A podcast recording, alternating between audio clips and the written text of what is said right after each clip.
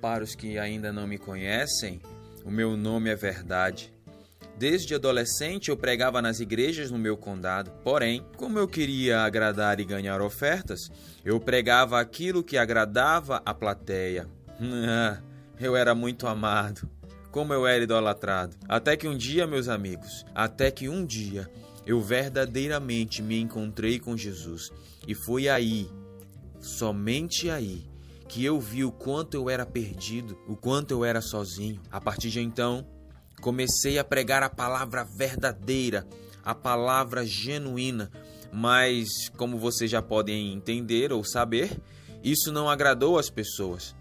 A minha agenda já não era mais lotada e eu já não era visto com bons olhos até que um dia eu fui perseguido pela própria igreja do meu condado e fui colocado na prisão. Igreja, igreja, igreja.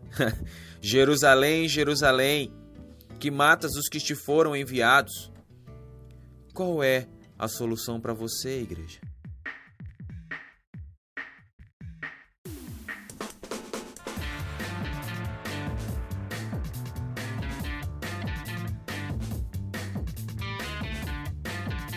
Bom dia, boa tarde, boa noite. Aqui quem fala é Fábio Andrade e esse é mais um episódio do seu Desabafos de um Cristão. E eu quero dizer que se a igreja não se ajeitar, uma lapada ela vai levar. Não, cara. Meu Deus. Por que, que a gente não corta essas coisas disso? Não dá, Capitão mano. América falou isso. Não dá, não dá.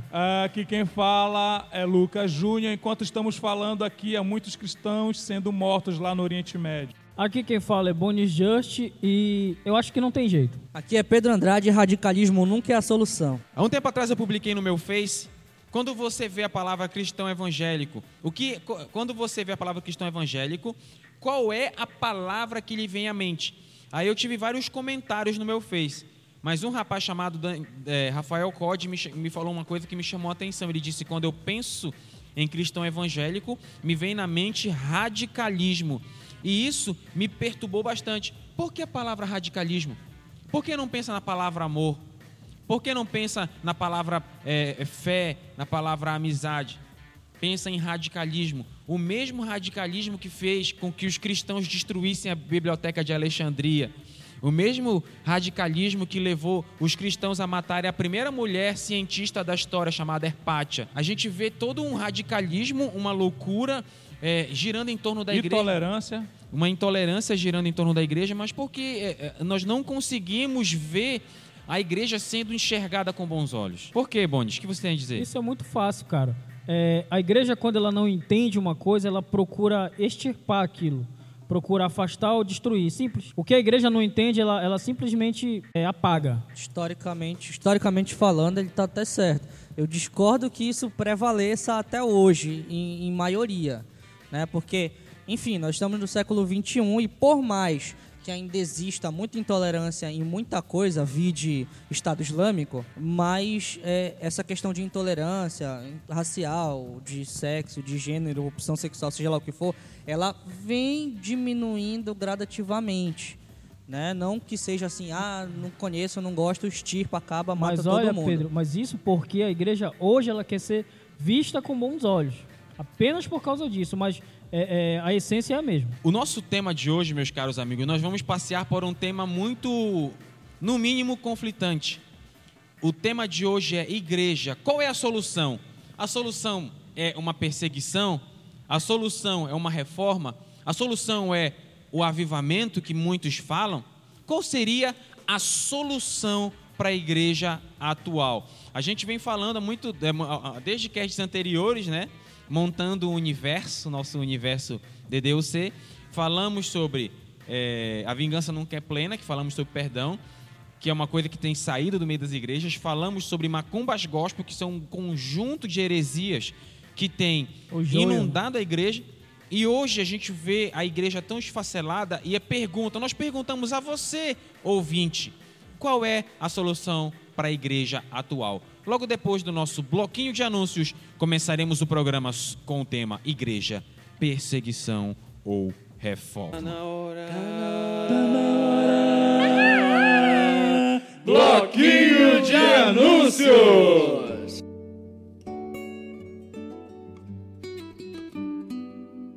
E aí, galera, aqui no nosso bloquinho de anúncios, eu quero falar, primeiramente, falando do nosso site www.desabafosdeumcristão.com.br desabafosdeumcristão.com.br Você que está nos ouvindo agora, Vai lá no nosso site, no nosso site tem, tem várias reflexões, meu amigo. Vai ter uma mensagem abençoada para a sua vida.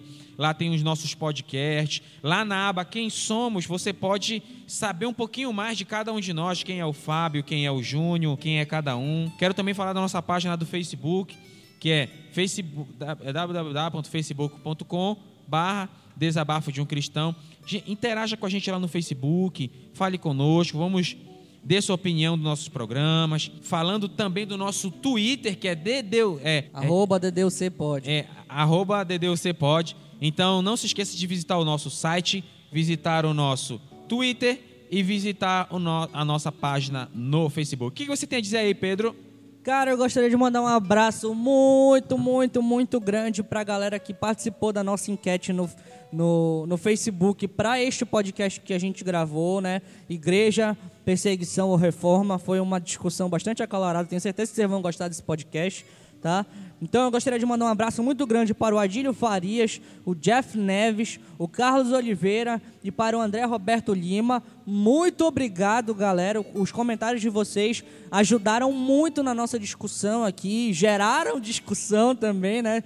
Tenho certeza que vocês vão curtir pra caramba o que a gente acabou de gravar. E eu vou dizer uma coisa para vocês: depois que você escutar isso aqui, não deixe de deixar o seu comentário pra gente no nosso WhatsApp. Às vezes a gente né, esquece de mandar pro, pro Facebook, às vezes tá, né, tá escutando lá, pô, esqueci de entrar no Facebook, esqueci de entrar no site, não dá para mandar os comentários, Justo. mas o WhatsApp tá todo mundo o tempo todo no WhatsApp, né? Claro. Pega o nosso número aí, ó, DDD 91, tá, daqui do Pará, e o número é o seguinte: 988 600 316, tá? 988 600 316. Código de área 91, tá bom? Aqui de Belém do Pará.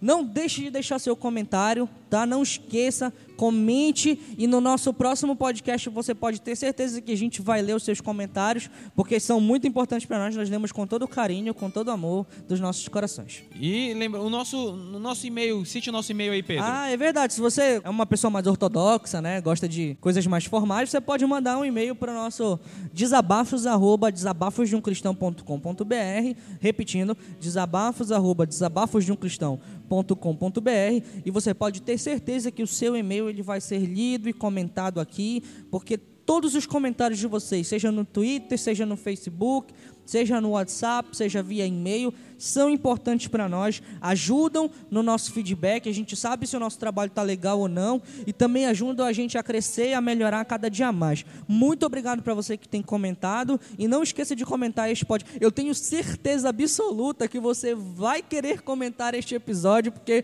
foi uma discussão extremamente acalorada e extremamente, não diria difícil, mas foi bem, bem forte a discussão hoje aqui. Tenho certeza que vocês vão gostar, vai ser demais. Fique agora com o nosso o quê, Fábio? O nosso episódio sobre igreja. Qual é a solução? Perseguição ou ou reforma? Ou reforma.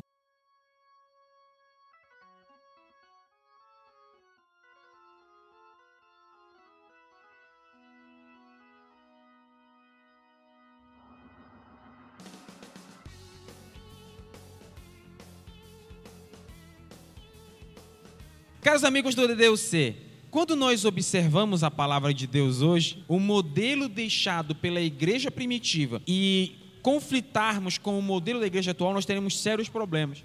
Porque a conta não vai fechar. O 2 mais 2 não vai ser 4. Vai dar 6, mano. Vai dar 6. Por quê? Porque nós estamos muito distantes do modelo da igreja que Jesus refletiu. Eu até disse em enquetes anteriores, a história da igreja ela foi afetada por três grandes ondas. Três grandes ondas. A onda da, da reforma protestante, com Martinho Lutero. Ela foi totalmente afetada pela reforma pela cristianismo, pelo cristianismo em Roma, é, protagonizado pelo imperador Constantino e a rainha Helena. Em terceiro lugar, pela onda dos avivamentos na Inglaterra e nos Estados Unidos, com John Wesley e Charles Finney. Né? Então, essas três grandes histórias moldaram a igreja. Só que aí eu fiz a, repito a pergunta que fiz no episódio anterior. A igreja hoje é o mesmo modelo que foi, que foi projetado no coração de Deus? Cara, a parada é a seguinte. Tu falou assim, ah, a história da igreja ela foi meio que dividida afetada em três, afetada em três momentos. Certo. Então é como se a gente tivesse assim o, o antes e depois de Martinho Lutero, antes e depois de, de, dos avivamentos, antes e depois você quer, tá? Coisa assim que meio que divide ou então meio só que presta atenção, é como se eu estivesse colocando momentos na história da igreja que afetaram uma coisa. E o, o, cristão que acabou de entrar na igreja, ele sabe que crente, cristão, seja lá o que for, crente em Deus, não vive de momento. Entendeu? Eu, eu, acho que o maior problema de toda essa história maluca é essa questão de viver de momentos. Entendeu? Ah, reforma protestante. Oh, beleza, bora protestar, vamos matar todo mundo. Bora pra rua. Mundo, vamos pra rua. vem pra rua. Pra Hashtag rua. vem pra rua. Vamos lá, dizer o que, aí passa. Entendeu? É só aquela parada de retiro. O cara vai pro retiro, aí chora, aí canta. Encontro com Deus. Encontro é, com Deus. É, é tremendo.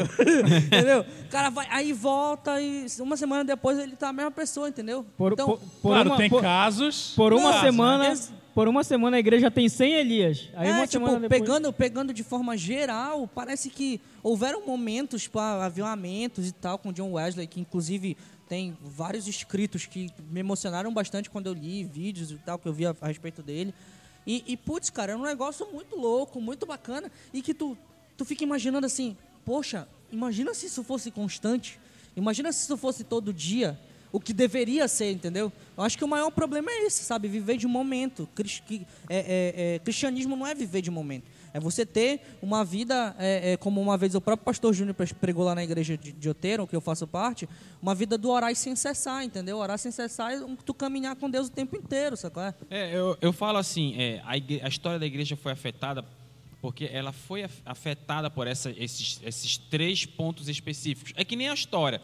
Hoje, meus caros amigos, até quem não acredita em Cristo é obrigado a entender uma coisa a história é dividida entre antes de Cristo e depois de Cristo. Até quem não acredita em Deus é obrigado a aceitar em, esse, a esse absorver e utilizar essa nomenclatura. Devia ser a única divisão para o cristão, entendeu? Tipo assim, antes de Cristo, depois acabou. Alguém precisa falar, eles precisam saber que não se vende fé, saber que Deus não é o que se vê na TV. E eles precisam ouvir só o que Deus quer dizer. Será que ninguém vê que é preciso amar? Eles precisam saber. É verdade. Entendeu? Cristo veio, montou a parada aqui, tá feito, vambora. Mas é, é o que acontece, sempre os homens dando a sua, dando a sua contribuição. A igreja, em Atos, o que ela fazia? Ela supria os necessitados, eles oravam constantemente, eles caíam nas graças do povo e o Senhor a cada dia acrescentava os que iam sendo essa, salvos. Essa questão de cair na graça do povo hoje está correndo o, o, contrário, o ultra contrário de tudo isso. Tá, tá, tá uma coisa assim meio marketing pessoal. Não, não, não, não. Nossa, essa negócio, esse negócio de cair na graça do povo, em que a igreja, as pessoas se, se simpatizavam com a igreja, hoje é totalmente diferente. Ontem, foi essa semana eu vi um vídeo de um camarada que não é crente reclamando. Ele estava no quintal da casa dele e, e, a igreja fazendo barulho ensurdecedor, entendeu? Ensurdecedor e o cara dizendo: Eu não aguento mais, esses caras ficam perturbando a paz dos outros, eles não têm limite. Entendeu? Tem igrejas que perderam o, o, o senso, são barulhentas, elas. Claro, tu pode dizer aleluia, pode pular, rolar no chão, dar mil rodopios, mas também que não, que não prejudique o, o, o, o bem-estar dos vizinhos. Que não vai escarnecer nos nossos vizinhos. Entendeu? É, Porque é o seguinte: verdade. hoje em dia, o pregador, tem muitos pregadores que pensam que quanto mais ele gritar, mais o poder é. de Deus vai cair. A oração cair vai ser mais forte. Porque Deus.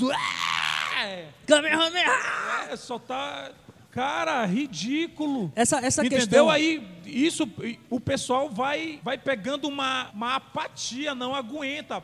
Para a maioria das pessoas que não conhecem a Cristo, o cristão é chato, o crente é chato demais, o crente é bitolado, o crente é isso, o crente é aquilo, o crente é barulhento, o crente não tem senso nenhum. essa, essa questão ela tem dois lados. Né? Porque tem esses, essa, essas situações onde a igreja se torna insuportável, se torna chata e, e, o pessoal começa a reclamar. E também tem aquela coisa de tu tentar tanto é, é, é, se achegar, se aproximar e fazer tudo para estar entre aspas, nas graças do povo, que o cara começa a fazer comerciais do tipo, me perdoe de Macedo, eu sou universal. Que, não, fala sério, cara. Eu, primeiro, ele está tentando fazer um marketing pessoal daquilo.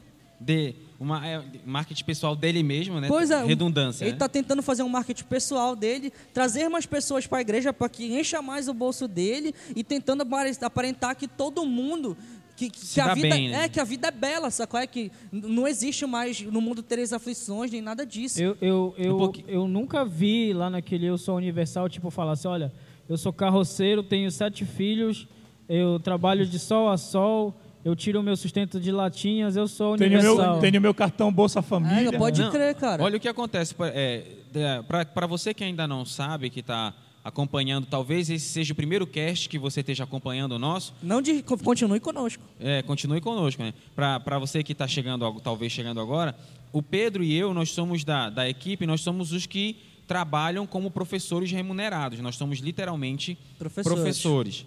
Né? Claro, nós temos ele é matemático, eu sou contador, mas também somos professores. O que acontece? Hoje, depois da. Passei uma prova para uma, uma turma, e depois da prova eu estava conversando. Surgiu um assunto sobre religião e eu fiquei conversando um bom tempo com os meus alunos sobre esse assunto. Aí um, um aluno falou, professor, lá do lado de casa tem uma igreja que eles são barulhentos e, e, e parece que eles estão pegando santo. Virando bicho. Essa parte da... devia estar no Macumbas Gospel, né? Devia estar no Macumbas Não, porque ele me falou isso hoje. Falou hoje, né? Aí o que acontece? É, eu fico me perguntando o que aconteceu com a igreja, porque, ai não, é quando o Espírito Santo te toma, meu irmão, você pula, você não sabe o que fazer. É mentira.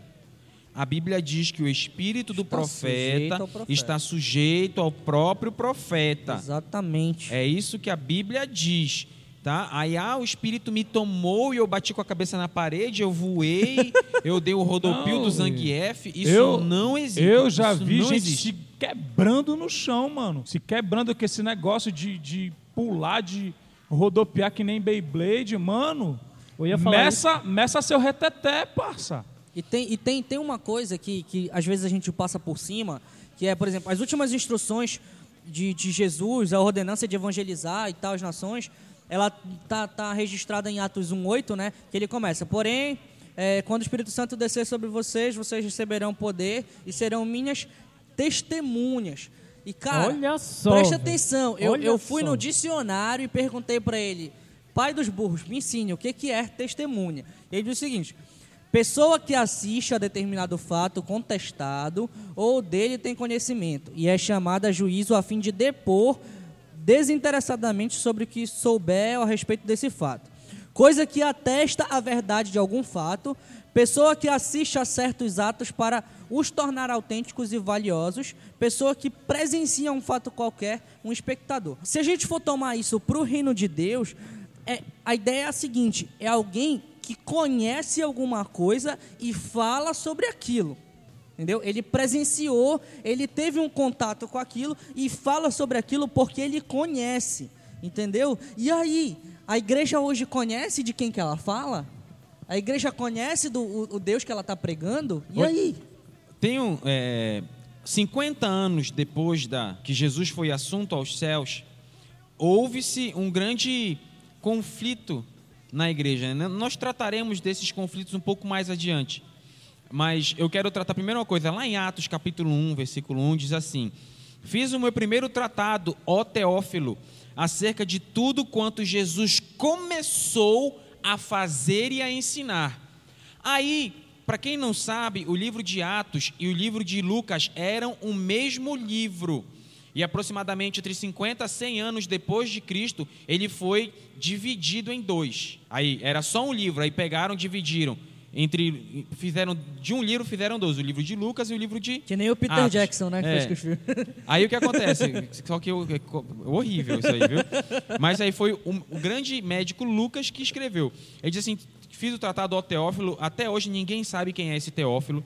Talvez poderia ser um um general romano, alguma autoridade romana que julgaria Paulo, que Paulo estava preso nessa, aproximadamente nessa época, Paulo estava preso, esperando pelo julgamento. Aí o que acontece? Ele diz assim: venho acerca com este tratado te falar o que Jesus começou a fazer e a ensinar. E qual foi a primeira coisa que Lucas fala no versículo 6. Lucas mostra Jesus indo embora. Aí fica a pergunta, mas espera aí, você acabou de dizer que você vai me falar do que Jesus começou a fazer, ensinar, e cinco versículos depois você diz que Jesus foi embora? Só que Lucas diz assim, não, espera aí, Teófilo. Jesus começou a fazer e ensinar aqui na terra. Ele, ele, ele não parou não, porque hoje ele continua fazendo e ensinando, mas através dos seus discípulos. Jesus continua fazendo e ensinando através dos seus discípulos. Teoricamente era para ser assim. Teoricamente era para ser assim. Só que hoje que nós vemos uma igreja totalmente apática.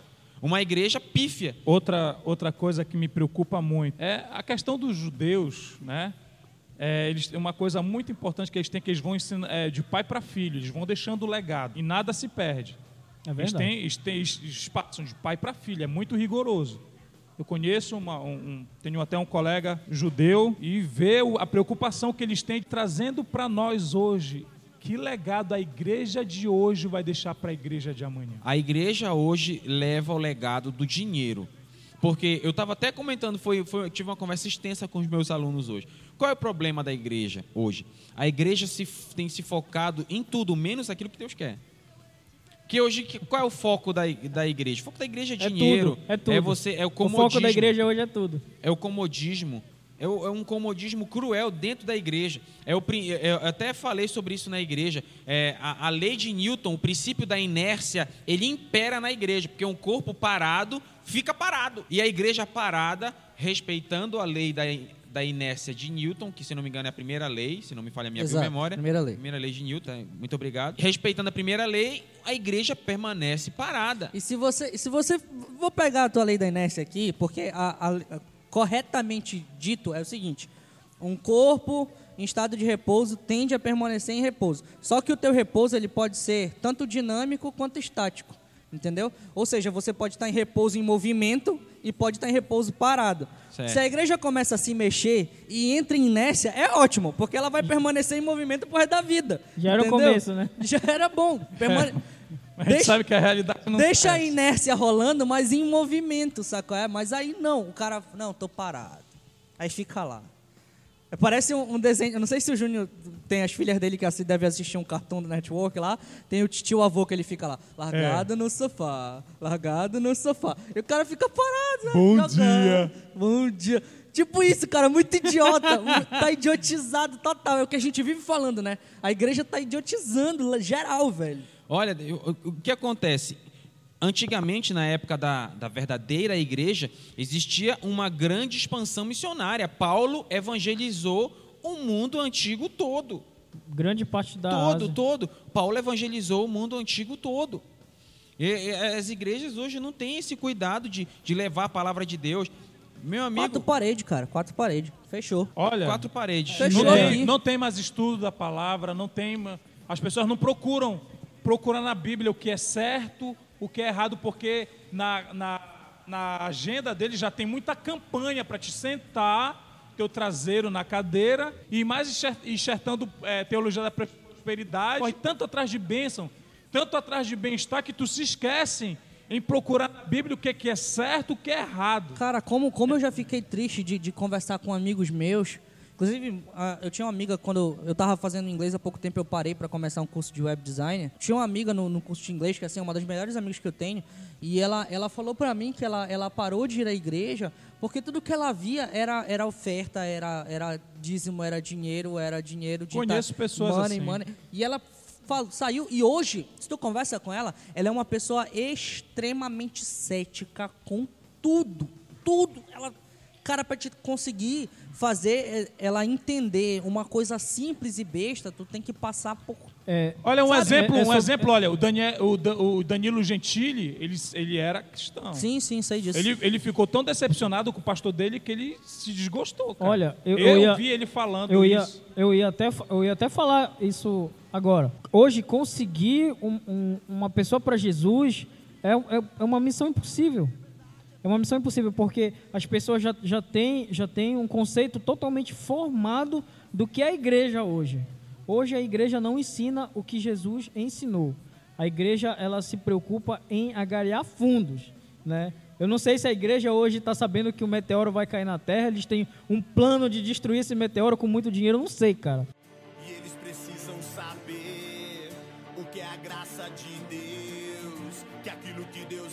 Aquilo que Deus tem, não se pode comprar. Eles precisam saber que Deus pode se mover por aquilo que são, por compaixão e não pelo que podem dar. Eu só sei que se a igreja hoje jogar metade do dinheiro no inferno, apaga o fogo. Outra coisa. Não, é sem exagero, cara, é sério. o, o, o, a pessoa, o perdido, vamos dizer assim, não se sente mais à vontade na igreja. Antes a igreja era o farol, cara. Entendeu? Isso. Era o abrigo, era o, o porto seguro. pra Era um pessoa- local de conforto. As Lo- pessoas chegavam. conforto. É, é, isso é verdade, as pessoas chegavam desesperadas. A gente tem exemplo, cara, aqui na, na, na nossa igreja. A gente tem um diácono que ele veio pra cá bêbado. Ele entrou na igreja, ele aceitou Jesus aqui bêbado, e Jesus mudou a vida dele aqui. Né? Hoje, se entrar um bêbado na, na igreja, o pessoal tá tirando a peso de bicuda. Não tem como dar dízimo. Não tem como dar dízimo, entendeu? Ninguém não quer ajudar. Né? Isso é muito triste. Qual será o futuro da igreja?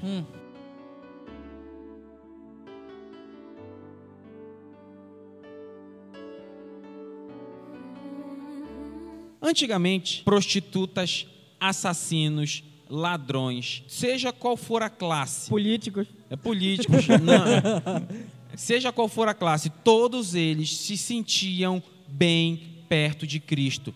Todos eles se sentiam à vontade perto de Cristo. E esse bem-estar que Jesus trazia às pessoas, elas não sentem dentro da igreja. É verdade. A igreja antigamente é, é, era usada por Deus para fazer milagres. Não só cuidava da vida espiritual, como cuidava da vida material das pessoas, dava alimento, dava dinheiro. Dividiam os Hoje em bens. dia, é, antigamente a verdadeira igreja cuidava da vida, cada um cuidava da vida do outro.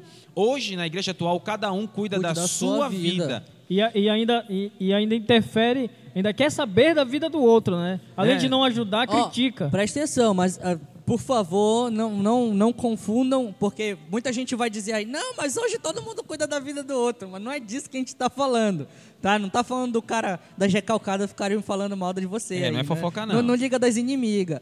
Sacou? A gente tá falando, é, a gente tá falando de cuidar realmente da vida dos outros. Tipo, ir com o irmão, pô, irmão, tu tá pensando de quê? Amor- tá? amor de verdade. Amor. Pô, cara, quantas vezes a gente. Eu sou, eu sou filho de, de pastor, né? E Nossa. Logo quando a gente começou lá a igreja lá em Euteiro. Ô raça, ô raça.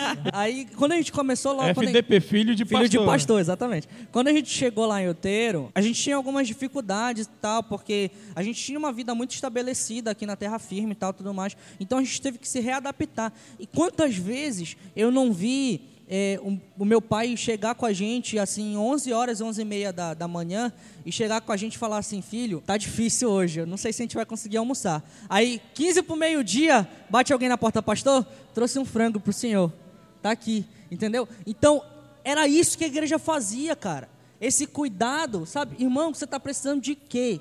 Bora ver o que a gente pode fazer por você. Tá precisando... Cara, o- Atos, é, no- acho que é no, no capítulo 2, do, sei lá, do versículo 40 e pouco, eles falam que eles dividiam propriedades, dividiam Era terra. bens, bens, Tinham terra. tudo, bens, tinham tudo em comum. Tudo em comum, esse era o texto. Entendeu? Era, tu- era, sei lá, era tipo socialismo, sabe? é? O socialismo que o Marx não, não conseguiu tirar do papel, que ficou aquela Era- coisa era utópica e, e depois virou Cuba. depois, depois virou China, depois virou Cuba, depois virou essas paradas aí. Era, era mais Daqui a ou pouco menos. vira o Brasil. É. Aonde o Era- Brasil está se era- caminhando. Era assim que funcionava, entendeu? E aí? Assim, a gente não pode, claro, a igreja de Atos ela foi um grande exemplo para todos nós, mas muita gente, ah, quem dera a gente voltar como, como antes, como era a igreja de Atos. Mas assim, na verdade, eu não queria que voltasse. Sabe por quê? Porque a gente estaria se prendendo, se, se limitando, porque hoje, se a igreja brasileira tomar vergonha na cara, se unir, a gente pode fazer muito e muito mais, Só, cara. só uma, certeza. uma- Meu- só, só um segundinho. Meu pastor, isso aí, se, se Jesus viesse com uma camisa do Brasil e falasse ao Antônio povo, Fagundes lá, Deus é brasileiro. não ia adiantar. Se Jesus viesse Eu- em carne e Iam osso crucificar de novo. e grande espírito, não, a gente Não. ia fazer pior, a gente não ia dar nem ibope, que é Como- muito pior. Como É, eu falei na Pelo minha- menos as- antes os judeus crucificaram. Não a cite, gente não ia fazer nada. Não cite instituições duvidosas no nosso Como- podcast. como eu- Nada de bop aqui. Como eu falei no meu, no- na minha frase de, de início, eu discordo completamente. Radicalismo para mim nunca é a solução. Não acho que esse papo, ah, não vai dar certo, ah, não ia dar em nada. Vamos, Olha, o que que. ah, Só pra falar, tem, muita, tem muitas pessoas. É, o que o Júnior falou é, é verdade. Tem muitas pessoas que se prendem. Ah, se fosse nos tempos antigos. Ah, se tivesse um Elias hoje. Ah, se tivesse um Moisés. Há um tempo atrás. É, sabe, eu- vou dizer, o problema da oração. A oração tem um grave problema. Eu vou dizer, a Bíblia não diz, mas eu vou dizer. É, Evangelho nossa, segundo é Fábio. muita Uh! pretensão, velho. Olha é aí. pra A aplaudir em Bíblia pé. não vai, diz, mas eu vai, vou dizer. vai, Fábio, vai. Não, brincadeira, brincadeira. Ah, o problema da oração é que Deus responde. Esse é o problema da oração.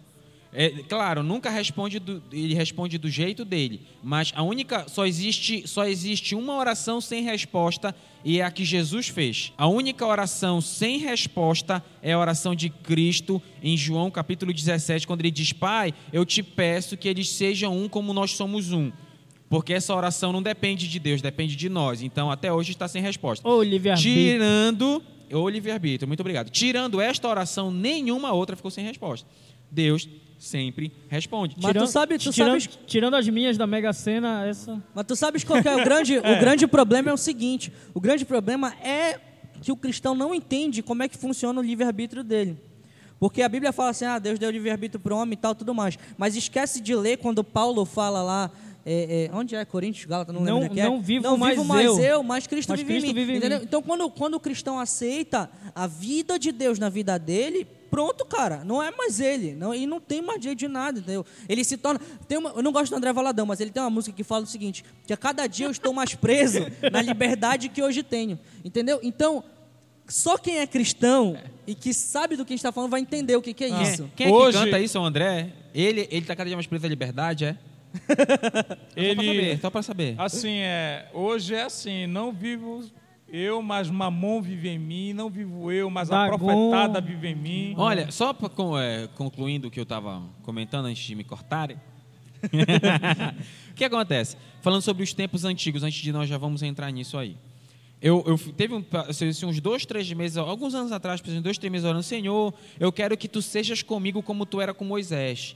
Deus, eu quero que tu sejas comigo como tu foste com Elias, como tu fostes com, com outros profetas ou grandes legisladores da Bíblia. Passei uns dois meses orando assim. Aí, numa bela manhã, Deus me respondeu: Eu sou com você, como eu era com Elias, como eu era com Moisés, como eu era com, com, com Pedro ou com os outros. Agora, o problema é que você não é comigo como Moisés era, você não é comigo como Pedro era. Como então, Elias. o problema não está em Deus. Deus me deu essa repreensão. Tu podia ficar. Ei, Fábio, tu podia ficar sem essa de Deus. Não, Deus, Deus, Deus me deu essa repreensão. O problema está em nós. Por exemplo, antigamente, a igreja fazia parte da igreja as perseguições e as provações e dificuldades faziam parte da, faziam parte da igreja. Aí o que acontece? Hoje, se alguém, se você passa por alguma dificuldade, aí vem algum irmão miserável e diz: você está em pecado. Claro. Por quê? Porque você está passando por só- dificuldade. Só os parceiros de, de É. Jó, né? Triunfalismo. É o triunfalismo. Se você está em pecado, você está passando por problema. É, isso é que é pregado hoje na igreja. Essa é a grande, uma das grandes desgraças. É, é, refutando só essa parte, no momento que Jesus cura um paralítico de nascença, os discípulos perguntam: Mas Senhor, quem pecou? Foi ele ou foram seus pais? Jesus diz: Não, não foi nem ele nem foram os pais. Mas isso aconteceu para que se manifestasse nele as obras de Deus. Muitas vezes vem situações na nossa vida ruins, não é porque você pecou. Às vezes é. Às vezes a, a situação ruim é consequência, é colheita de um ato errado nosso. Sem dúvida. Mas também deixando claro que muitas vezes não é, simplesmente é Deus permite para que seja manifestado em nós, na nossa vida, a glória dele. É claro que ninguém gosta de passar por, por problema, ninguém gosta de dificuldade. Quem é que gosta? Ninguém gosta. Só quem gosta de dificuldade é, o- é o os jornais policiais. Eles adoram problema, que eles vão ter, vão ter reportagem aí, vão dizer corta pra mim, essas coisas, vão ter E, e, Fábio, essas tem, coisas aí. tem, tem uma coisa que eu, que eu acho muito chato, cara, que eu, eu, eu vejo, eu vejo no, no, no, no meio cristão, no nosso meio. É que é o seguinte: chega um irmão, um irmão não, vamos uma pessoa, ela está em crise, está passando por problema, ela se achega alguém para conversar, aquela pessoa ela não ajuda. Aquela pessoa, ela ouve. Beleza, mas ouvir não é ruim. O problema é que quando ela chega na casa dela, ela vai, o fulano está passando por isso, por isso, por, por isso. Ela, ela fofoca não ora e, e, não ajuda. Quer dizer que se aquela pessoa dobrasse o joelho dela, orasse em prol daquele problema, ia resolver. Olha, uma, uma, uma coisa engraçada que acontece comigo, quando eu peço alguma coisa para mim, que eu, que eu chego, Deus, eu queria isso, isso, isso, isso, eu nunca recebo. Que tu só pede errado. Não, né? não, é sério, eu nunca recebo. E eu não faço pedido egoísta. Eu falo, Deus, eu queria isso para ajudar nisso, nisso e nisso. Tentando fazer meio Salomão ali, sabe? Mas eu nunca recebi. Mas quando eu peço por alguém, quando eu peço bênção por alguém, Deus abençoa. Eu lembro quando, quando o Fábio estava desempregado, eu orei por ele. Por incrível que pareça, o Fábio se empregou rapidinho. É, não, é sério, é sério. Eu, eu, eu... Agradece, agradece. Não, é agora. sério. Eu, Agradece. Eu, eu orei pela minha irmã, Deus abençoou ela. Eu orei pela minha esposa, Deus abençoou ela. Aí eu orei pela caixinha, Deus me deu um emprego, que aqui a gente está tá, tá, tá, fazendo um propósito de, é, não é, de, não é que nem orar. a oração de uma pastora que a gente não, conhece, não, é, né? é sério, cara. Eu, não, eu orei eu, por ele, Deus matou eu, ele, irmão. Eu achei isso bem legal. Eu aprendi, eu aprendi isso, eu aprendi isso com, com a mãe do Fábio, a digníssima pastora Creuza. Quando a gente intercede por alguém, a gente antecipa a bênção que Deus estava guardando pra gente. Eu acho errado o povo sair atrás de bênção, cara. É, indo pulando de galho em galho. Olha, Aí vem. Só, con só, concluindo rapidinho, Júnior. O Robinho falou uma coisa muito interessante, que é um, inclusive uma das maiores mazelas da igreja hoje. Sabe qual é, meu caro ouvinte? Você aí vai concordar, você vai, você está sentado aí, você vai levantar e dizer verdade. Ou então, se você está dirigindo, você vai encostar o carro, descer do carro e gritar, é verdade. Não, vai dar três pulinhos, um rodopio e... O que acontece? Hoje em dia, na igreja, nós não sabemos em quem confiar. A pessoa está passando por problema, às vezes a pessoa não, é, ela não conta, tem medo de contar para alguém, aí ela morre. Ou, ou, se afunda mais, porque se ela conta para alguém, esse alguém conta para alguém. Eu já passei por isso. Um, um, um, determinado momento da minha vida, eu estava passando por problemas sérios eu chamei um, um, um pastor, disse, pastor, eu, eu cometi tal pecado, eu agi dessa, dessa, dessa forma. O que, que ele fez na primeira oportunidade? Ele falou para todo mundo. Um pastor. Aconteceu comigo. Então, é, a gente não sabe em quem confiar. E Jesus, as pessoas confiavam em Jesus. Mas hoje em dia, dentro da igreja, você pode confiar em quem? Você, você tem liberdade. Você aí, ouvinte, você que está agora ouvindo o programa. Conta aí, você conta, você contar a dedo, ou talvez nem, nem, nem tenha alguém para colocar na contagem de pessoas que você pode na sua igreja confiar. Ou tem. Ou eu estou falando besteira. Não na minha igreja, todo mundo é confiável. Eu posso contar qualquer problema seríssimo para qualquer um. Será que é assim hoje? Infelizmente não. Aqui eu queria citar, né? Tem a pergunta, perseguição ou reforma? Né? Tem aqui, eu queria citar um dos comentários aqui, o nosso amigo Adílio Farias, um grande amigo meu, comentou aqui, eu deixei três opções na enquete do Facebook. Ui. Que diz assim, ele diz assim, eu coloquei perseguição, reforma ou outros, né? Ele colocou outros, esperar o cumprimento das profecias, porque, humanamente falando, a situação da igreja é irreversível. Oh. É. Jesus disse: Digo-vos que depressa lhes fará justiça, quando, porém, vier o filho do homem. Porventura achará fé na terra? Peraí, aí eu já, já discordo do nosso colega. O que isso Também tem discordo. a ver uma coisa com a outra? Também discordo. O que, o, que, o que acontece? Quando Jesus fala, quando vier, pois, o filho do homem achará fé na terra, Jesus está fazendo um desafio para nós. Ele falou, porque hoje em dia, qual é a coisa mais difícil hoje? É ter fé. Paulo diz assim: combati um bom combate, acabei a carreira, guardei, a, fé. a, fé. Meu amigo, combater um bom combate e, e acabar a carreira, qualquer um faz. Qualquer um com força de vontade combate um bom combate, acaba a carreira. Agora, guardar a fé, não. Guardar a fé não é para qualquer um. Você crê em Deus quando está tudo errado. Você crê em Deus que, que Deus vai mudar o quadro quando tudo grita que não vai. Você crê em Deus que o mar vai se abrir quando você ora e o mar não abre. Olha. Você crê em Deus quando você pede chuva, já ora sete vezes e não aparece nenhuma chuva, nenhuma nuvem do tamanho da mão do homem. Fé é diferente. Mas, é, mas tem uma coisa que eu concordo. Eu creio que não tem jeito. Eu, eu, eu, eu, falei, eu acho, eu, eu, eu posso estar errado. Eu entrei até numa discussão acho... ontem com, com o pastor de Lavison por causa disso. Ele falou que tinha gente, eu falei, cara, não tem. Não tem. É como eu falei, Jesus pode vir com uma camisa verde e amarelo. Pra cá não tem jeito, cara. Não tem jeito. Claro que a gente não pode generalizar, porque é não, o seguinte. Mas vocês estão generalizando. Não, não, não, não, não calma. Não, na, minha, na minha concepção, a igreja brasileira se perdeu. O que eu vejo hoje são focos, são poucos, poucas igrejas que lutam. Eu concordo. É aquela velha historinha do beija-flor. Mas se a gente vê num geral a igreja brasileira. Eu, eu tá digo perdida. mais, eu não digo nem igreja. Eu digo alguns templos do Espírito Santo, que são alguns gatos pingados.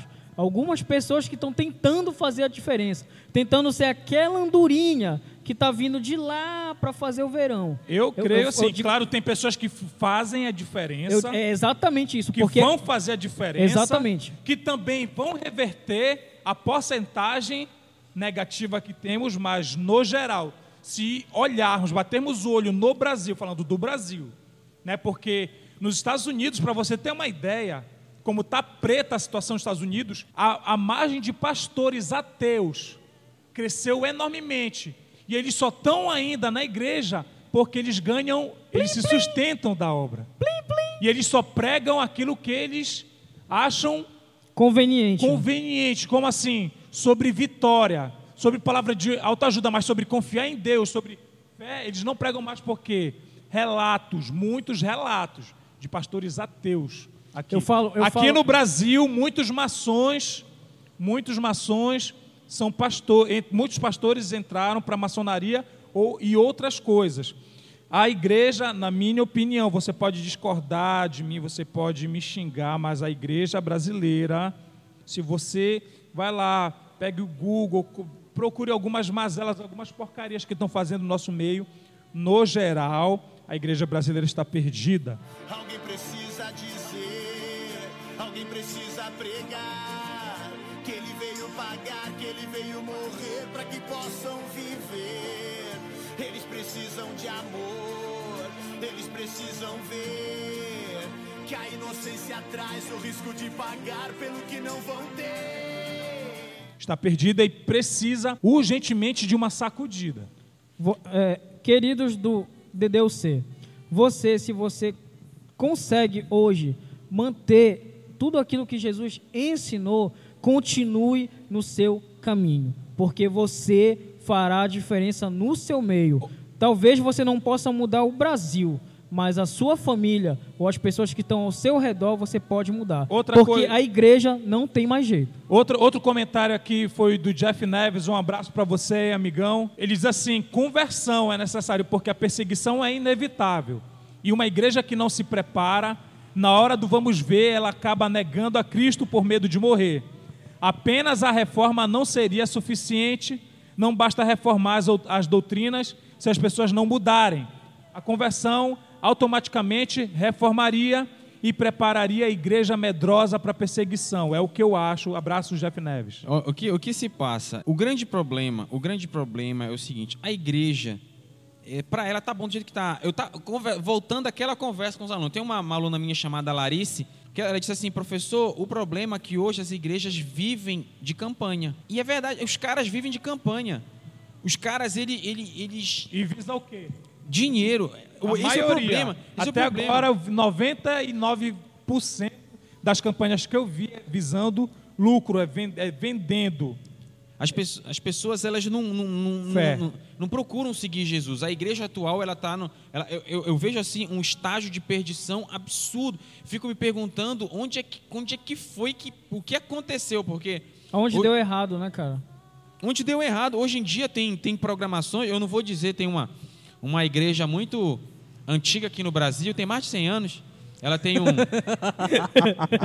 ela tem um congresso, que é o Congresso Gideão no plural, que os caras pagam 30 mil para pregar, pô. 40 mil para pregar à noite, 30 mil, os caras pagam para pregar. Porque tem visibilidade. Porque tem visibilidade.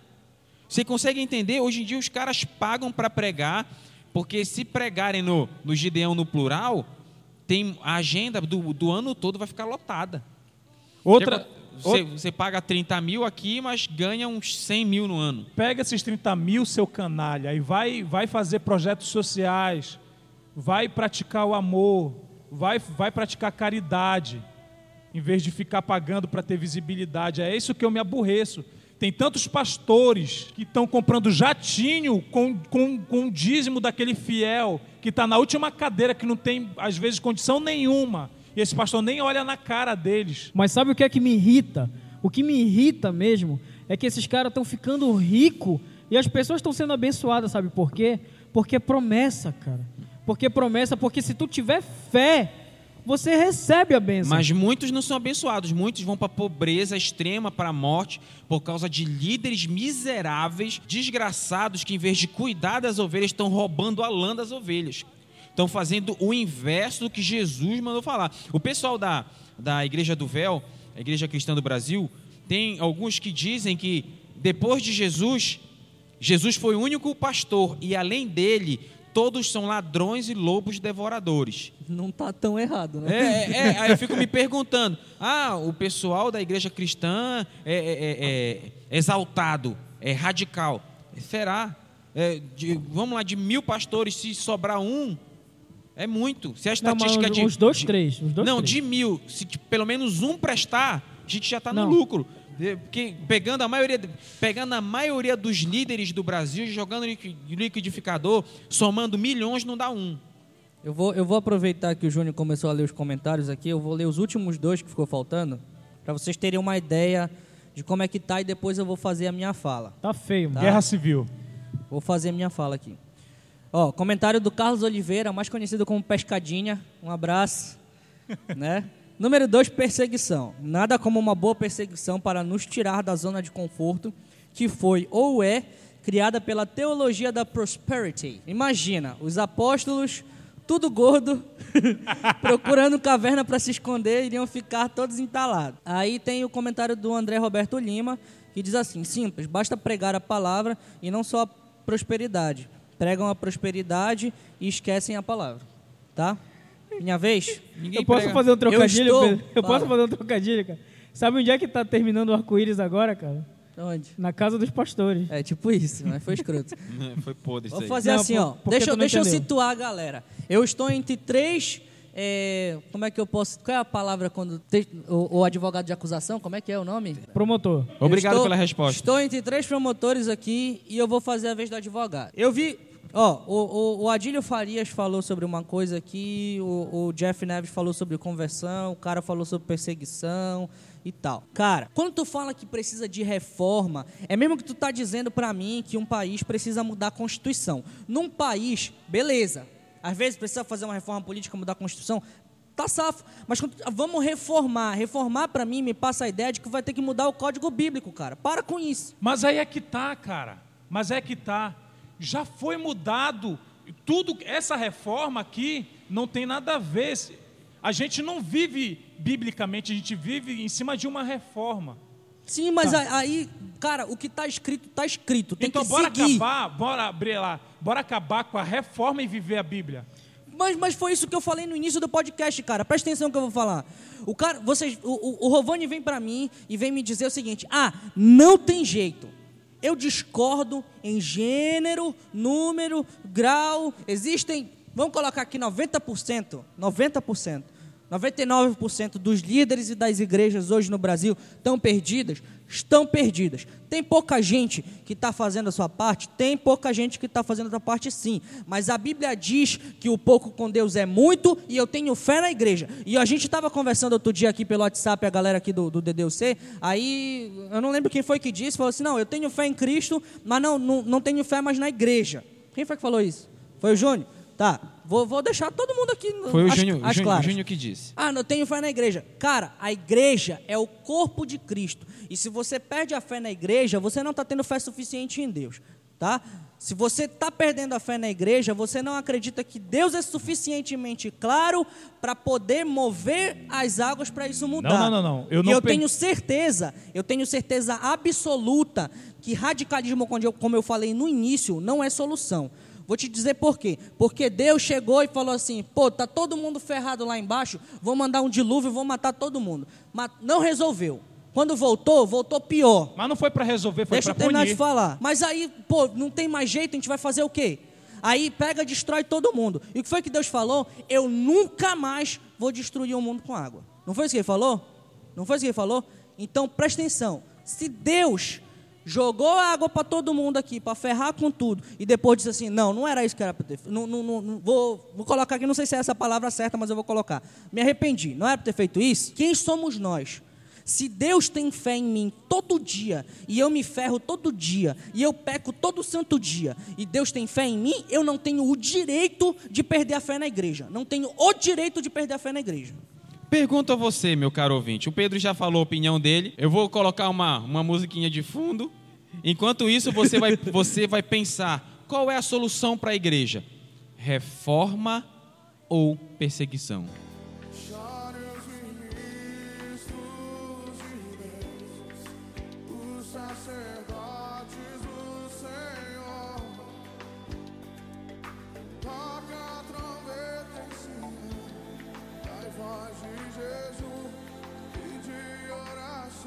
Meu caro Pedro, beleza. Deus disse o seguinte, que não ia destruir mais a terra com água, perfeito?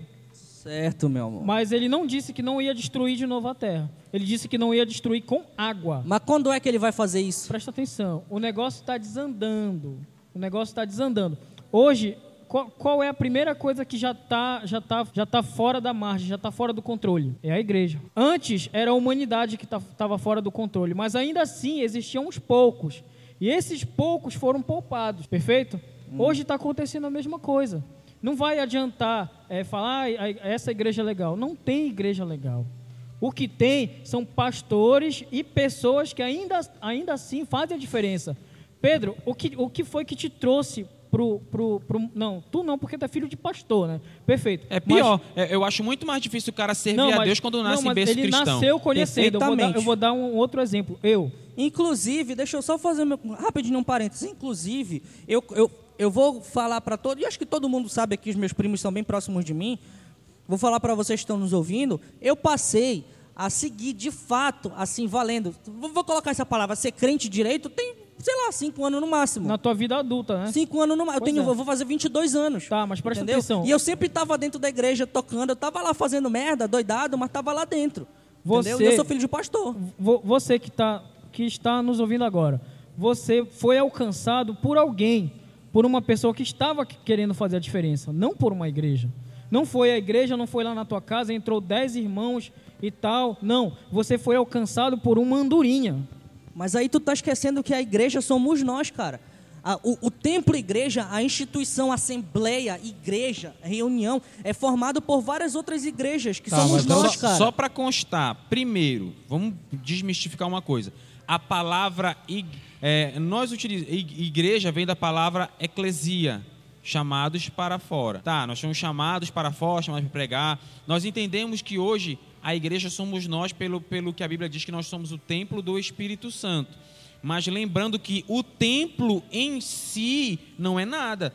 A primeira menção Tijolo de templo e, e a primeira menção de templo, se não me engano, foi no ano 400, com Constantino, que construiu o primeiro templo, influenciado pela rainha Helena, sua mãe.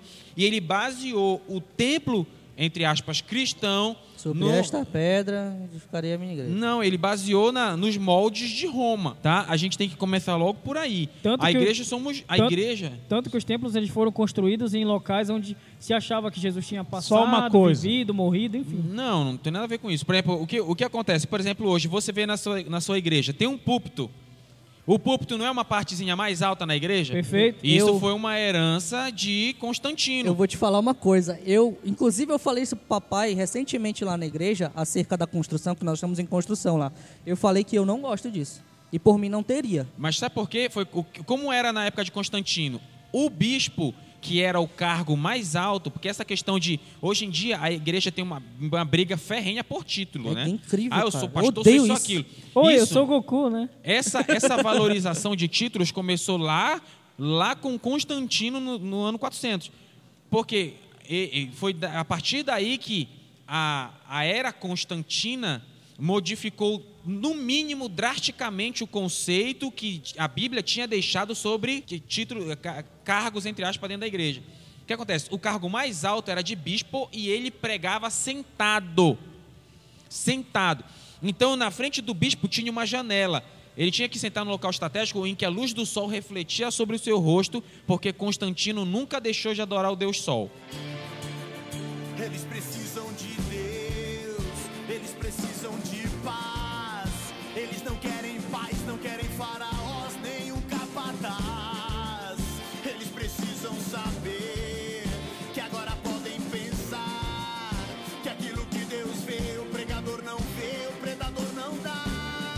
Mas qual é a questão do púlpito? Você é uma pessoa leiga ou não, quando você chega num local e você vê que uma pessoa está num, está num degrau acima de você, naturalmente a sua mente lhe diz que aquela pessoa é superior a você. Se você, eu estou nos degraus acima, a pessoa está degraus abaixo, logicamente, quando você olha de baixo para cima, isso é inconsciente até assim, ah, aquela pessoa é superior a mim. Isso foi uma herança de Isso é utilizado até como é, linguagem cinematográfica também, quando pega o cara de cima, é para dar ideia de superioridade, de baixo também, mesma coisa. Só uma Que coisa nem no voltando. Dylan e tal. Eu, eu não sei se eu fui bem claro, eu acredito. Eu disse que está no modo geral. De um modo geral, olhando para a igreja de um modo geral, ela está perdida, tem foco. Eu digo que igreja que, estor, que, que usa extorsão pros, pros, nos seus membros não é corpo de Cristo. Igreja que vive de profetada não é corpo de Cristo. Eu- Entendeu? Eu entendo tudo isso que tu falou, cara. Eu só discordo quando tu vem pra mim e diz assim, eu perdi a fé na igreja. Entendeu? Porque, cara, não pode fazer isso, cara. Tu acha, vamos, vamos pensar nesse modo aqui. Como o mundo vai no modo geral, não tem jeito, cara. Não tem mais jeito. Não, cara, não é assim. Não, não tem. Tu acha que vai. Não é assim, cara. Não, peraí. É, é, O que, o, o, o que que a gente tem que entender biblicamente? Um mundo caminha para um caos. O mundo, não a igreja. A igreja não deveria caminhar para o caos. Porque eu digo que ah, o mundo caminha para o caos. Por quê? Porque a Bíblia fala do anticristo. O anticristo vai se manifestar quando o mundo estiver o caos, aí vai surgir um cara, esse cara vai botar a, a casa em ordem e ele vai ser o grande líder Não, mundial. eu Esse é não, vou, eu não vou mudar meu, o meu discurso enquanto a igreja andar de mãos dadas com o mundo. O que que eu, o que que eu estou dizendo? Hoje em dia, a- a- a- o problema é o seguinte: Satanás ele é muito esperto. Tem, tem, tem cristão que pisa no diabo, irmãos, não sei o que, tem, tem cristão que fica debochando do diabo. Você, ele ele meu até amigo, aceita a pisada, mas rindo. só uma coisa: se Satanás foi peitar Jesus depois de 40 dias de jejum, quanto mais eu e você. Satanás foi no deserto peitar Jesus depois de 40 dias de jejum. Eu não estou dizendo que você tem que temer o diabo, mas você não pode achar que ele é um idiota. Satanás ele trabalha com meias verdades e foi isso que Satanás embutiu na igreja. Hoje em dia é pregada a palavra de Deus com alguma mentira. Hoje em dia é pregada assim, a pessoa prega, aí fala meia verdade e meia palavra de Deus. Aí não vai. Porque o que Ah. acontece? Tem, um- tem um pastor, um, um- um líder da igreja é, batista, eu gosto muito dele, é o, é pastor Ed Renekiewicz, até aconselho você a ouvir as pregações dele que tem no, no YouTube. O que acontece? Ele fala assim, eu li, ele, uma das pregações ele disse, eu li tantos livros sobre Atos, que quando eu prego Atos, sobre o livro de Atos, eu não sei se eu estou falando o que os livros dizem ou o que a Bíblia diz. É isso que eu estou falando. A gente é tão bombardeado com tantas coisas que muitas vezes a gente desconhece o que é, o que é certo e o que é errado. Olha, eu sou eu sou pastor, né? Pela graça, não sou merecedor. Para te entender, para te entender um pastor, tu tem que ser pastor. cara. Tu tem que entrar na pele do pastor. Eu tô decepcionado. Sabe, é, sabe, sabe o que acontece? O mundo hoje generaliza essa questão. Um pastor, vários pastores fazem merda e os pastores que lutam para ser corretos, lutam para fazer da sua igreja o verdadeiro corpo de Cristo, sofrem com isso. Sofrem represálias, sofrem vários tipos de ataque, ataques morais. Todo tipo tu é assediado, que tu não presta, que pastor é ladrão, que pastor é isso, que pastor é aquilo. Esse é um desabafo de um camarada que não aguenta mais ver o estado da igreja atual. Eu falo o estado da igreja atual, porque muitas das vezes os nossos olhos não conseguem ver o que, o olho, o que os olhos de Deus veem. Muitas das vezes tu vê um cara que é santinho, que prega a palavra lindamente, mas que por dentro é um sepulcro caiado. A gente não podre. sabe como tá. A gente vê que deve estar ruim as coisas, mas Deus com certeza vê muito mais além do que a gente o quão podre está. a situação da igreja. Infelizmente, não está conseguindo, porque as, tem igrejas, tem várias igrejas.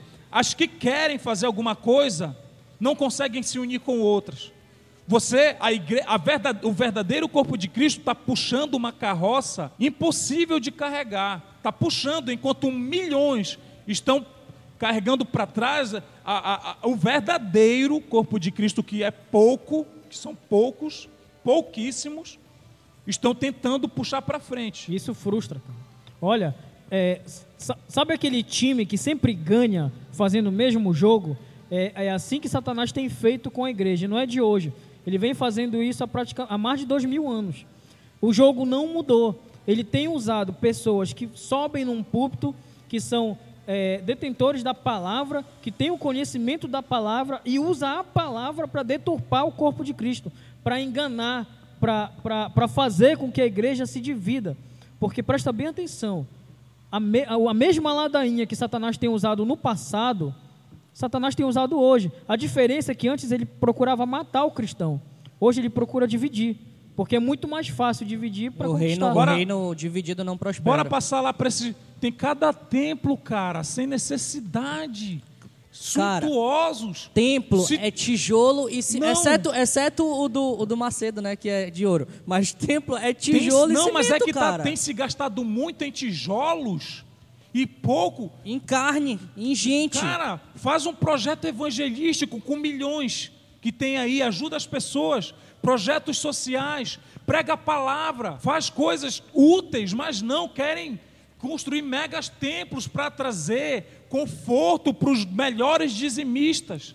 Tem pastor, tem pastor que, que é capaz de desmentir a Bíblia para não perder o membro que tem um bom dízimo. Primeiro, que eu, eu nunca disse aqui durante todo esse tempo que a gente está falando que tá bom. Eu concordo não, eu sei, com todo mundo. Falando, falando concordo com tudo que vocês estão falando. Tá uma merda.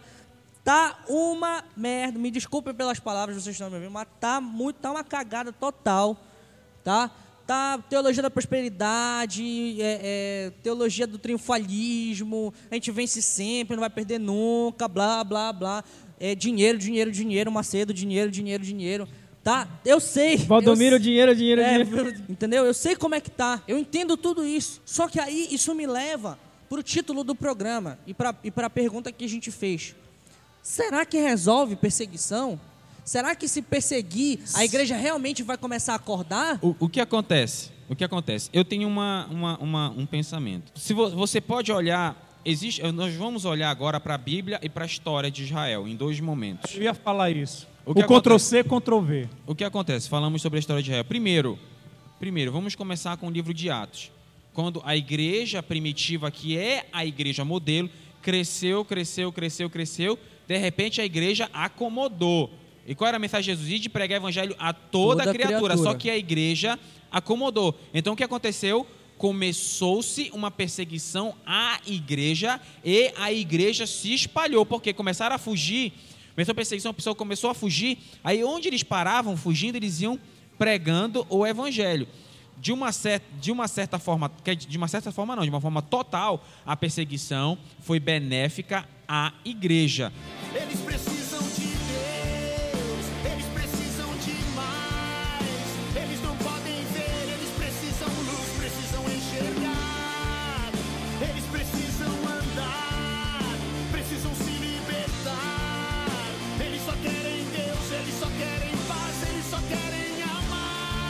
E falo mais, já vimos esse primeiro momento. Agora vamos para a história de Israel. 70 anos depois de Cristo, Jerusalém foi invadida pelo general chamado Titus Flávios. Inclusive, Flávio Josefo estava lá na época. Flávio Josefo era sacerdote e foi comandante do exército na invasão de 70 a Jerusalém por Titus Flávios. Nessa invasão, Titus Flávios matou mais de um milhão de judeus. Deflagrou-se uma perseguição ferrenha à igreja, cristãos eram mortos, uma reunião de culto tinha 20. Na outra semana, a reunião de culto tinha só 5, porque os 15 tinham sido assassinados. Então, foi um momento em que pensava-se que o cristianismo ia desaparecer. Então, o que aconteceu? As pessoas desacreditaram em Cristo Disseram, não, esse cara que veio não é o nosso Messias, porque quando o nosso Messias chegar, a gente não vai mais perder nenhuma guerra, a gente vai ser invencível. Mas aí, Fábio, ah, você está enrolando, vai dizer, eu não sou favorável à Perseguição. perseguição. Não sou. Porque o que, que eu entendo em minha pequenez teológica? Eu entendo que a perseguição ressuscita os mortos e mata os vivos. É isso que eu entendo. Perseguição desse aspecto, apesar do Danduque ter dito que era necessário para o Brasil uma perseguição, Danduque até então, nunca mais tinha tive notícia dele, mas até onde eu conheci alguns anos atrás, ele era um homem de Deus. Não sei hoje, né? Hoje em dia, infelizmente, tudo, tudo tem mudado. O que acontece? Eu entendo que a perseguição faz bem, porque ressuscita os mortos, entretanto, mata aqueles que estão vivos. Perseguição desse aspecto. O que que para mim seria o ideal? Para mim seria o ideal uma, um avivamento. Por quê? O que acontece? Eu concordo com Pedro em relação à reforma. Se eu quero reformar, por exemplo, querem fazer uma reforma tributária no Brasil. Ah, Desde quando eu entrei, antes de eu entrar na universidade, antes de eu ser contador, já ouvi falar sobre isso. Ah, querem fazer uma reforma tributária. Reforma tributária vai ter que mexer na leis, mexer em alíquotas, mexer em tributos, mexer, mexer em várias coisas. Mexendo no bolso da Dilma. Mexer lá no bolso do, no bolso do governo. Para fazer uma reforma, eu tenho que alterar o que está pronto. Então, para fazer uma reforma na igreja, parte-se do pressuposto que tem que alterar aquilo que já está pronto. E, e- e, só um parênteses, eu acho que o que chamam de reforma protestante não deveria se chamar de reforma É, protestante, também porque acho. ninguém criou nada, ninguém acrescentou nada, tava lá. Só precisava ler. Entendeu? É, Tava lá escrito. Cara, eu acho que, assim, se a perseguição não vai dar jeito, porque que eu acho é o que que vai dar, enfim, sou, sou, sou a favor e contra, meio redundante do Fábio aqui, mas o que eu acho que vai dar jeito é melhorar o que está pronto. Eu acho que o jeito que. O que seria o que está pronto? Eu vou, eu vou chegar nesse ponto. Mas não tem nada pronto. Eu- que eu- seria? calma, calma, calma, calma. Olha, você, o que, que vocês acham pro pa- é, você ouvinte, o que, que você acha que precisa para o país melhorar? É a mesma coisa que precisa para o país cristão melhorar, ou seja, para a nossa nação cristã melhorar, que é investir na educação. É o que está faltando. Hoje, é como eu falei no, no- há dois casts atrás, há, há, há, há dois casts que nós gravamos atrás, o que o povo continua pecando e por isso que a coisa está desandando é a falta da leitura Tá, mas é o bíblica, seguinte- a falta do conhecimento, sabe por quê? Porque se eu tenho conhecimento, eu vou passar esse conhecimento à frente. Hoje, o que é que tem sido feito? As pessoas têm subido em púlpito e têm, e têm vomitado e as pessoas têm comido esse vômito. Ninguém não para para ler. Mensagem Ninguém requentada, não né? para para ler. As pessoas estão comendo vômito que Outra- sai da boca de quem Tá, prega. Mas é o seguinte, não, não leem a Bíblia, não seguem a Bíblia e vão seguir uma, uma outra reforma. O que que eu, o que que eu penso? Por exemplo, eu- eu- aqui na igreja nós adotamos o MDA, que é o método discipulado apostólico. Tanto o MDA tem o MDA como o G12, eles têm uma coisa que eu acho bizarra. Eu acho bizarra. Não tem escola dominical. Eu acho bizarro. Eu acho bizarro. Também. Porque ah, substituiu-se, substitui-se a escola dominical por célula. Eu acho bizarro. A eu acho base, que tem né? que ter uma escola dominical. Todos os grandes líderes ou pessoas entendidas da palavra foram educados em escola, Escola dominical. dominical, a é questão verdade. não é, se, não é em si a escola dominical. Que acabe a escola, a escola dominical, mas que não acabe o ensino da igreja. É isso, obrigado. O Eu- ensino o que na acontece? igreja. Mas é o que eu falo, a escola dominical era o culto de ensino. Agora, qual é o problema das células? Eu vou dizer o problema das células para mim. Para mim, Fábio Andrade, que minha igreja é uma igreja em células. E e qual- as igrejas todas no Brasil praticamente são. É. Qual é o problema? O pro-. As células, para mim, é um modelo Nissim Miojo. Você começa, cresce um pouquinho, já multiplica Fast e food. põe um cara sem preparo algum para ser líder. Assim, não era para ser assim, né? A maioria é assim, ah, faz escola de líderes. Faz escola, ah, beleza, escola de líderes. Três meses de escola de líderes. Um ano de escola de líderes. Mas um cara com um ano não tem uma maturidade, não tem um, um- um preparo para discipular alguém, cara. Eu não vejo assim. Ah, você não acredita? Ah, você não acredita nas pessoas? Não, eu não acredito numa inconsistência teológica, cara. Uma pessoa, por exemplo, uma pessoa tem um ano na igreja, ah, está sendo discipulado, mas ela não tem maturidade para ter uma palavra em todos os momentos. Eu entendo que a pessoa, para cuidar, tem que ter maturidade para cuidar. É aí, ah, eu tenho. A pessoa tem um ano. Tem, hoje em dia, pessoa mal é crente, já é, já é colocado para pregar, mal é crente, já é pastor. Tem pastores que nem crentes são. O que, Não, que eu nesse, vejo? Nesse a gente, ponto eu concordo. a gente, nesse, a gente, ponto. a gente vive um momento de, de, de jogar. Ah, aceitou, ah, tá precisando de líder, joga qualquer um. Ah, precisa de, de um pastor, consagra esse cara aí. Tem uma boa, tem uma boa palavra, tem uma Ah, palavrinha legal. Ele fala bem, ele é bom de oratória. Ah, tem uma boa- isso tem uma boa palavra, consagra o cara. Ah, o cara ele tem, ele tem como diria o Tales, eu tenho é influência. Né? O- Isso que o Tales diz. O Tales diz, eu sou influente, sou o mais influente da internet. A minha página é uma das mais influentes do Facebook. Vai te catar. Eu acho um absurdo é, um cara diz, vir com esse papo, ah, sou influente, então eu posso ser pastor. Ah, eu sou influente, eu posso ser um líder. Ah, eu sou influente, eu posso ser um discipulador. Você está de brincadeira comigo. Agora, é como o Fábio falou, você pega uma pessoa que tem um ano de vivência cristã, aonde ela for, ela vai ser indagada e ela vai passar por fogueira Não, não. sempre. Não, tem casos. É tem raro, ca- é não, raro, não. é raro. Mas tem casos que jovens têm mais maturidade que adultos, muitos casos. Mas assim, a gente pode ver num âmbito geral, e se a gente vê no geral mesmo, nós vamos ver que a- a- o, o degrau, o progresso da maturidade cristã, muitas das vezes é muito demorado. É muito pessoa. lento, exatamente. Como você falou, você está na igreja desde cedo e de cinco anos Meu pra parto cá, foi atrás do púlpito. O caso, o Meu caso parto foi atrás do púlpito. o teu, teu, teu, teu parto foi atrás do púlpito. Então, aí de cinco anos pra cá, você conseguiu ter uma consistência. É, é o que eu falo. O que acontece? Eu entendo que tem que, tem que respeitar um período de treinamento. Em todo qualquer trabalho no, ramo secular, nas forças armadas, seja onde for, o cara não vai para a guerra direto, ou o cara não É vai começar a trabalhar direto. Ele é treinado, ele passa por um treinamento, por todo uma, uma, uma como é que se fala? Uma preparação. Uma preparação, mas tem uma, uma palavra que está me fugindo. A, adaptação. Tem todo um processo. Hoje não, hoje vai sendo colocado. É, é- é- são essas coisas que, eu, que eu não eu, eu acho absurdo. Nós, aqui, nós quatro, todos nós temos no mínimo 20 anos de, Que de também não cristã. quer dizer nada, né? A gente tá com todas essas mazelas, tem gente chegando na liderança com, sei lá, dois meses de cristão e não tá preparado, e tem teologia da prosperidade, e tem tudo isso. Putz, tem, tá safo. E como tu falou, tu não é adepto da ideia de perseguição ser realmente é, algo que vai resolver. Assim como eu também não. Não, eu não disse que não vai resolver. Eu disse que eu não gosto da Ah, ideia. sim, tu não, não concorda, obrigado. Agora eu acho o seguinte: a gente vai viver, a gente vai viver o resto da vida cristã, o resto da existência da igreja, seja 300, 500 mil anos para frente, vivendo esse mesmo processo. Ah, começou a ficar uma merda e tal, persegue que a galera espalha, começa a pregar. Aí daqui com o tempo, persegue, espalha, começa a pregar. Cara, não dá para viver assim pro resto da vida cristã, cara. Mas, mas, mas o, sabe qual é o problema, Pedro? Que as coisas só funcionam assim. Não, olha, o pessoal só funciona na pressão. Israel voltou a pecar, se distanciou do Senhor, voltou a pecar. Aí o Senhor ele trouxe problemas, trouxe perseguição para o povo de Israel. Aí o povo de Israel se arrependeu, aí Deus trouxe um juiz, suscitou um Aí- juiz. não, o livro aí de- depois passou, aí Israel voltou a pecar contra o Senhor, aí foi contra o C, contra o Mas B. o que é- o, qual, é, o- qual é o problema? O problema, eu fui até, question, foi foi até questionado pela Karen, a gente conversando sobre isso no retiro da igreja.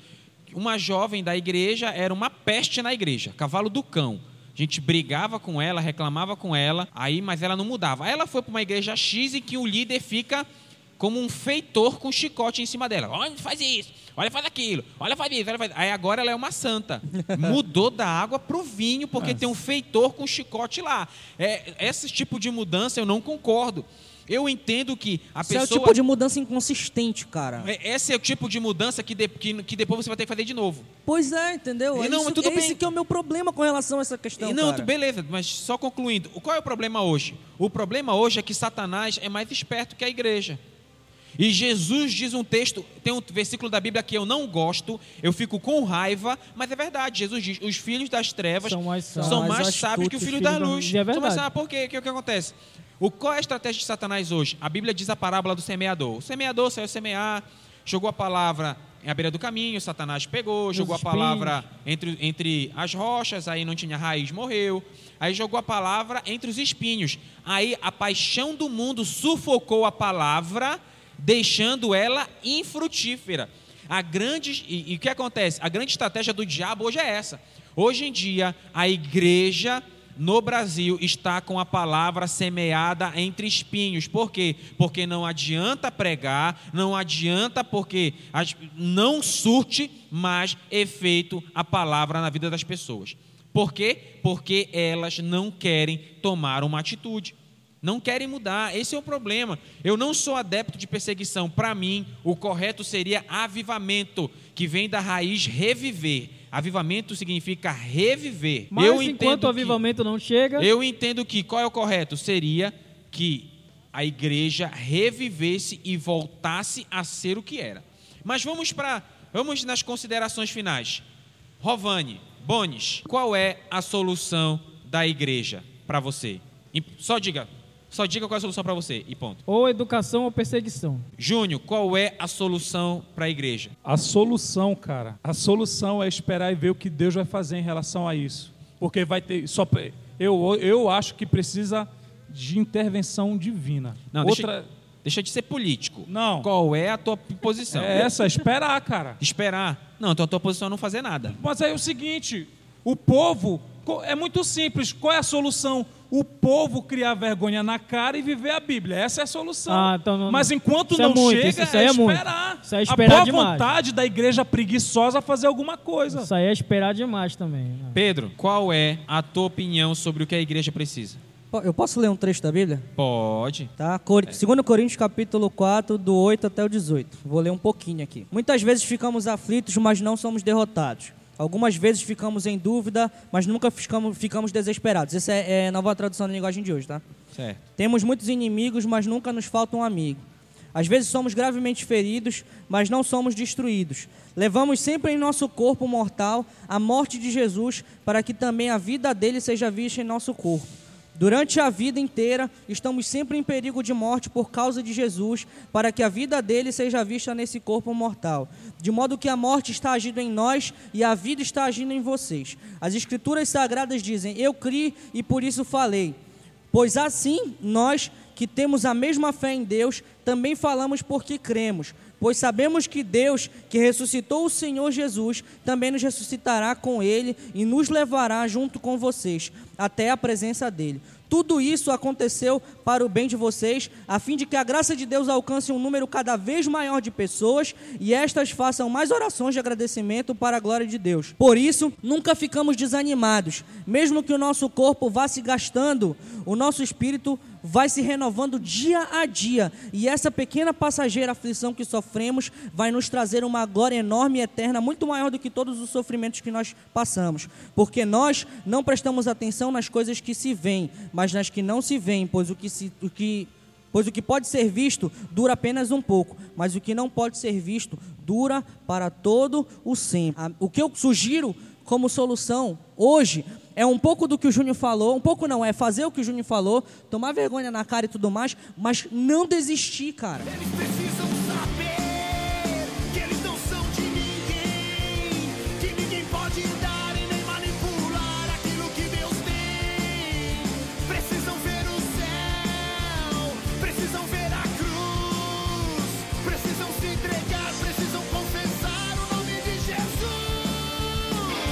A, palavra está falando aqui, nós somos afligidos, mas não abandonados e tal. E nós não podemos desistir disso, cara.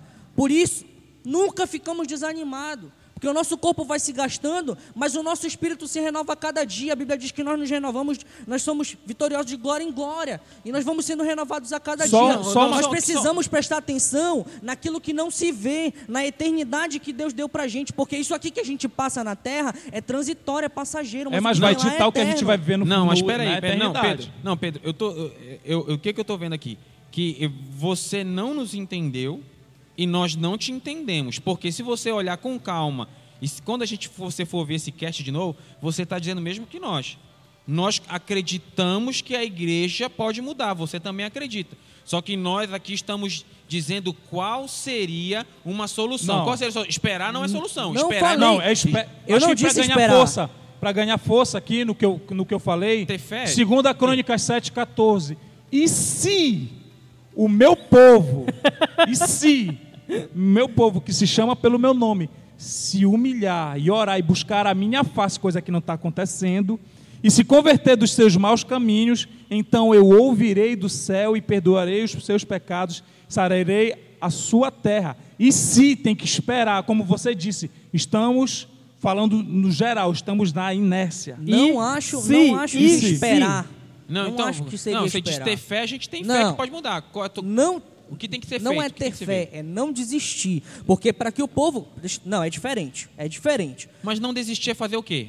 Não desistir, eu não desisto, eu vou ficar aqui parado não, sem desistir. Não, calma, não foi isso que eu falei. Eu disse que a gente tem que esperar. Eu disse que não tem. O Júnior falou: ah, a gente tem que esperar. Beleza. Mas se ninguém não fizer nada, o povo não vai fazer nada também, entendeu? Então a gente precisa tomar uma atitude e fazer o que a Bíblia ensina que a gente tem que fazer para que a gente possa ver essa reação mas, no povo. Mas sabe qual, é o meu, sabe qual é o meu jeito de não desistir?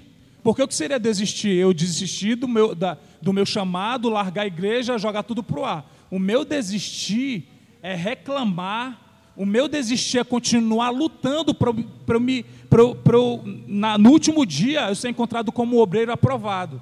Esse é o, esse é o meu não desistir, é eu continuar. Não, é, que, que- que- o que acontece? Agora eu entendi. Talvez o tópico seja o que o Pedro falou.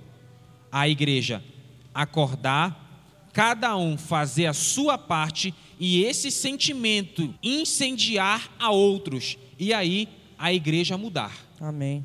Falei Isso, isso é o, esse é o, é o certo, talvez o tópico. Talvez o tópico, infelizmente. Assim, a perseguição ia separar o joio do trigo. Foi, Não precisa. Quase Já todo tá- mundo já é joio. Tá na Já cara, tá. já tá na cara. Os poucos ainda, os poucos beija-flores que estão fazendo sua parte, continuem. Se juntem, se unam. Não, só Se lembrando. você é um pastor, desculpa, rapidinho, só concluir. Se você é um pastor que você acha que você deve fazer a diferença e que você tem todas essas, essas, essas ideias que nós falamos aqui, de pregar a palavra, de sair e fazer tudo o que Jesus ensinou, você tem que se unir com igrejas, mesmo que sejam poucas, mas com igrejas que tenham o mesmo ideal, a mesma visão, para que vocês possam ser fortes, porque o reino, o reino desunido ele não prospera. Tem líderes que prestam e líderes que deviam ser jogados fora. De líderes que não deviam ser líderes. Isso, obrigado. Igrejas que não deviam ser igrejas. É isso que eu estou Minha falando. pressão até aumentou aqui, cara. Tô- É isso, que, é, é isso que ele quis dizer. Nós não somos contra a igreja A ou B, deixando claro a você, ouvinte. Nós só estamos aqui tendo um compromisso de falar a verdade e dizer que tem muito joio fingindo ser trigo. E a solução é que a igreja se levante, tome a responsabilidade para si, dê o exemplo e haja como Cristo nos deixou para fazer. Aqui quem fala é Fábio Andrade. E esse é mais um episódio do Desabafos de um Cristão. E aí, galera, se despedindo aqui, Lucas Júnior e si. E se aqui quem fala é Bonis Just e talvez ainda haja solução. Conseguimos. O cara mudou, né? Aqui quem fala é Pedro Andrade. E sejam, pois, meus imitadores, assim como eu sou de Cristo. Não meu, eu só estou soltando a palavra. Um abraço a todos. Esse é mais um Desabafo de um Cristão. Valeu! Valeu!